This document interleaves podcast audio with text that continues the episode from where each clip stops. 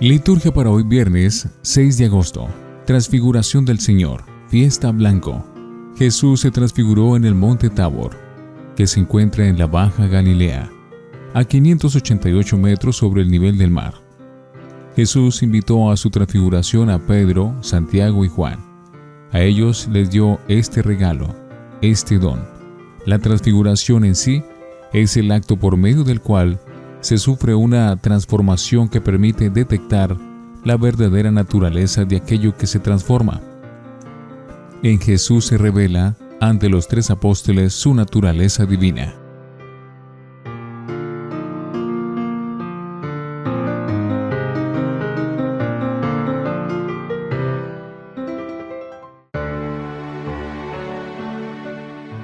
Antífona el Espíritu Santo fue visto en la nube luminosa y se oyó la voz del Padre.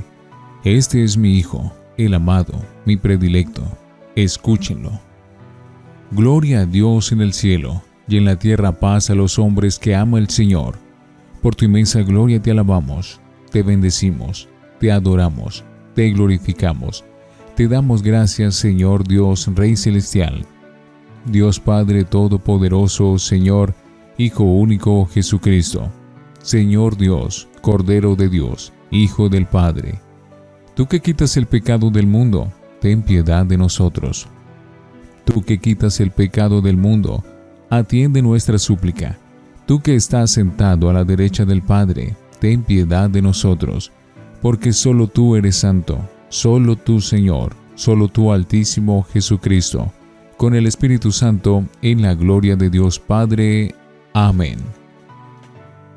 Oremos. Oh Dios, que en la gloriosa transfiguración de tu unigénito confirmaste los misterios de la fe en el testimonio de los profetas y maravillosamente proclamaste nuestra adopción de hijos. Concédenos escuchar a tu Hijo amado y llegar a ser coherederos de su gloria. Por nuestro Señor Jesucristo, tu Hijo.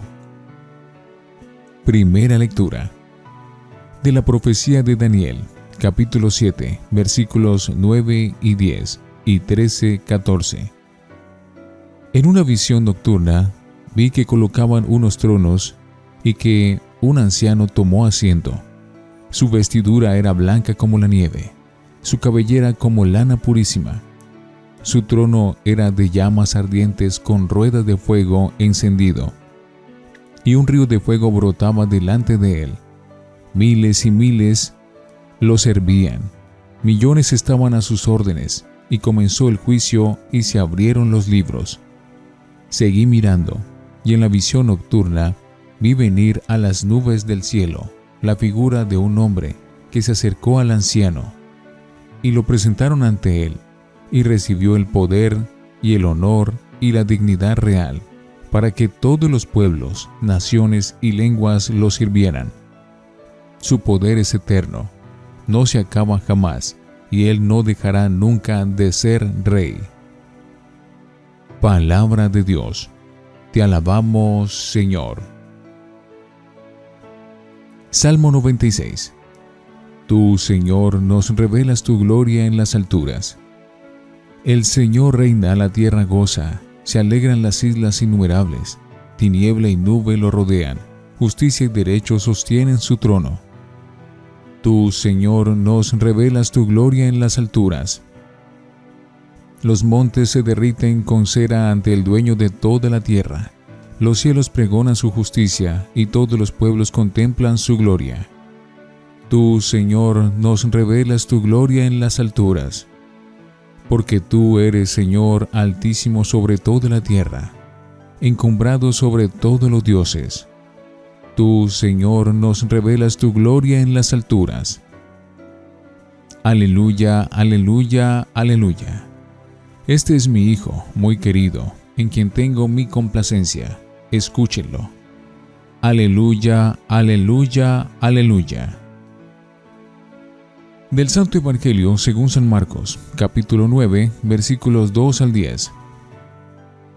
En aquel tiempo, Jesús se llevó a Pedro, a Santiago y a Juan, subió con ellos solos a una montaña alta y se transfiguró delante de ellos. Sus vestidos se volvieron de un blanco deslumbrador, como no puede dejarlos ningún batanero del mundo.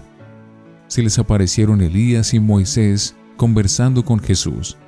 Entonces Pedro tomó la palabra y le dijo a Jesús, Maestro, qué bien se está aquí. Vamos a hacer tres tiendas, una para ti, otra para Moisés y otra para Elías.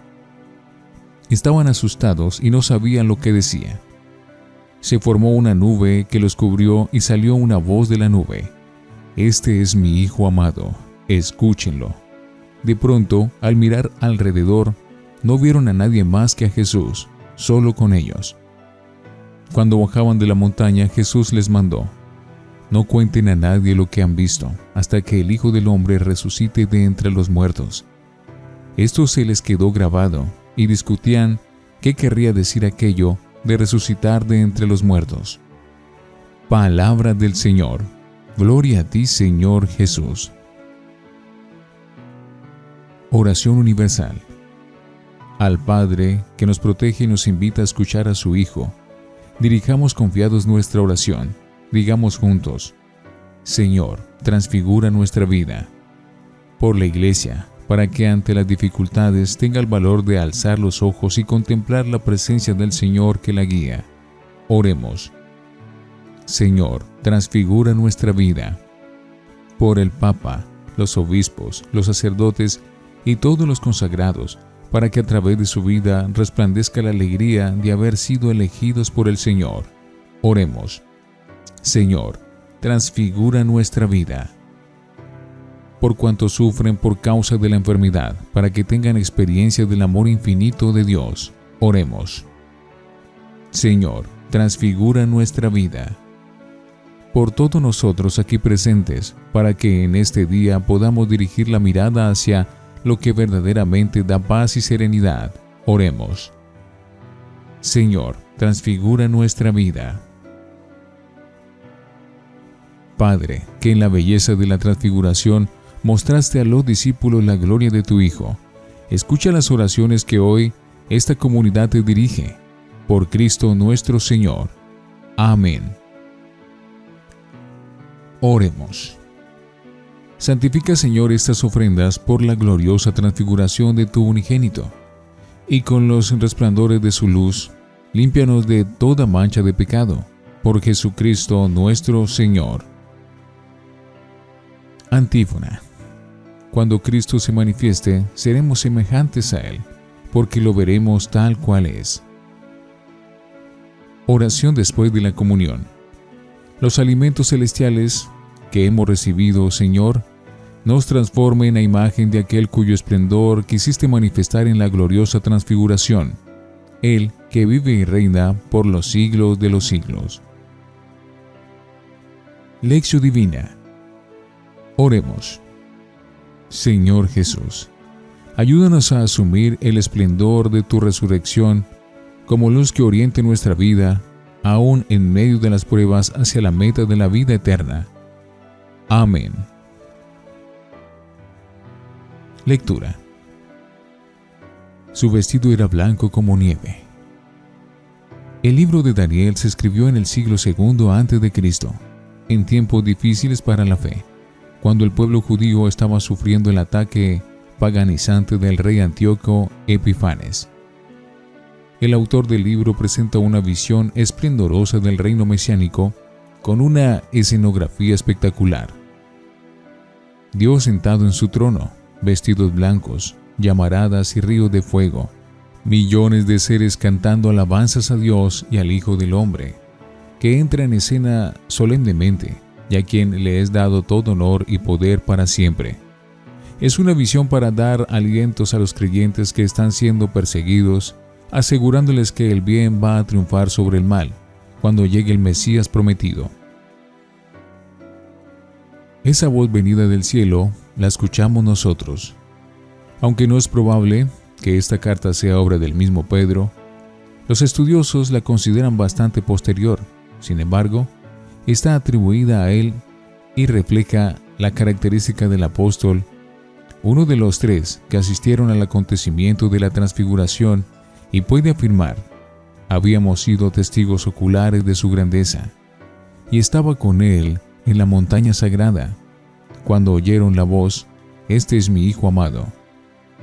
La luz transfigurada de Cristo dio ánimos a los apóstoles, y Pedro quiere ahora que también levante los ánimos de sus lectores, como una lámpara que brilla en un lugar oscuro. Este es mi Hijo amado. Los tres relatos de la transfiguración difieren en algunos detalles. Mateo, por ejemplo, acentúa cómo en Jesús se cumplen los eh, anuncios del Antiguo Testamento. En Marcos aparece el secreto mesiánico que solo se puede desvelar después de la Pascua. Lucas relaciona más este acontecimiento con la muerte y resurrección de Jesús. Pero no importan demasiado esos matices diversos. Lo principal es la teofanía de la que fueron testigos los tres discípulos más cercanos a Jesús, Pedro, Santiago y Juan, y que sirvió a la primera comunidad para entender mejor la identidad de Jesús y encontrarle sentido a toda su historia pascual. El entusiasmo de Pedro refleja bien la inyección de ánimo que reciben los tres en un momento en que el anuncio de la pasión y muerte del Maestro les tenían tan desconcertados.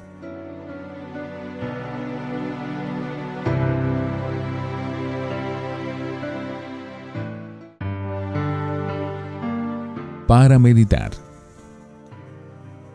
La escena que hoy conmemoramos es estimulante para nuestra vida. Centra nuestra mirada de fe sobre el Señor resucitado.